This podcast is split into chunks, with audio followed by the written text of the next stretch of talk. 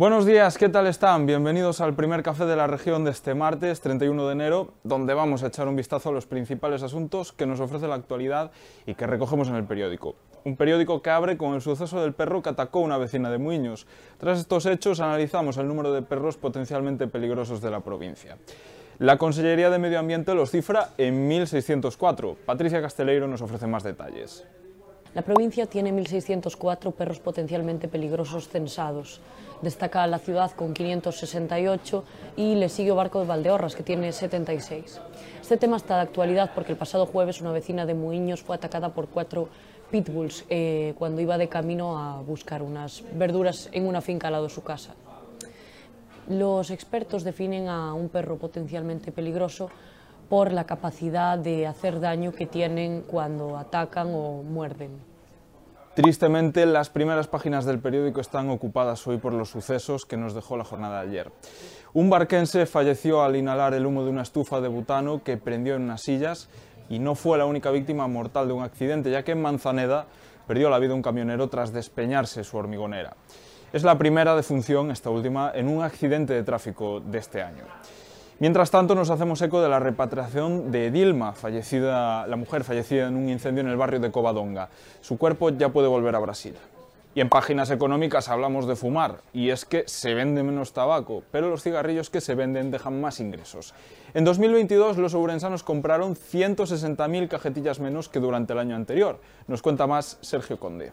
Las ventas de tabaco generaron en Ourense 75,5 millones de euros en el año 2022. Esto supone un incremento del 3% respecto a 2021, pese a que los 206 estancos activos en la provincia vendieran 160 cajetillas menos de tabaco que el año anterior. Esto se debe al incremento del precio de la cajetilla que creció un 8% en el año 2022.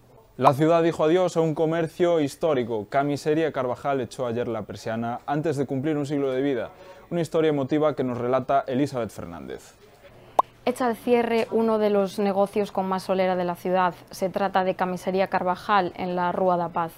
Ayer medio centenar de comerciantes le hicieron un pequeño homenaje a Fernando, la tercera generación de este negocio que ahora se traspasa. En marzo abrirá una nueva tienda, también de confección y de textil, pero ya no será la Camisería Carvajal. El periódico trata más asuntos en el día de hoy, por ejemplo, la valedora do Pobo admitió la queja presentada por el Partido Socialista en relación al rey Baltasar de la cabalgata de la ciudad. Y mientras tanto, el Consejo de Rivadavia pidió a la Diputación que le haga una auditoría del ciclo del agua para evitar que la sequía vuelva a impactar tanto como lo hizo el último verano. En un plano más festivo, ayer se presentó la programación oficial del, eh, del Entroido de Berín, con más de 100 horas de música en directo y una aplicación con la que se podrá seguir la situación de las charangas en tiempo real. En deportes examinamos al próximo rival del Club Ourense Baloncesto. Mañana, miércoles, el Paco Paz recibirá al Movistar Estudiantes. Un hueso duro. Es un equipo con una buena dinámica. Ha conseguido 14 victorias y 4 derrotas y está prácticamente obligado a ascender a la Liga CB.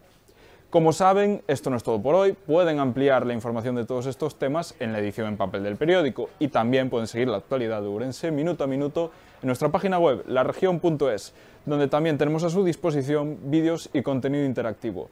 Gracias por concedernos su tiempo y esperamos que tengan una buena jornada.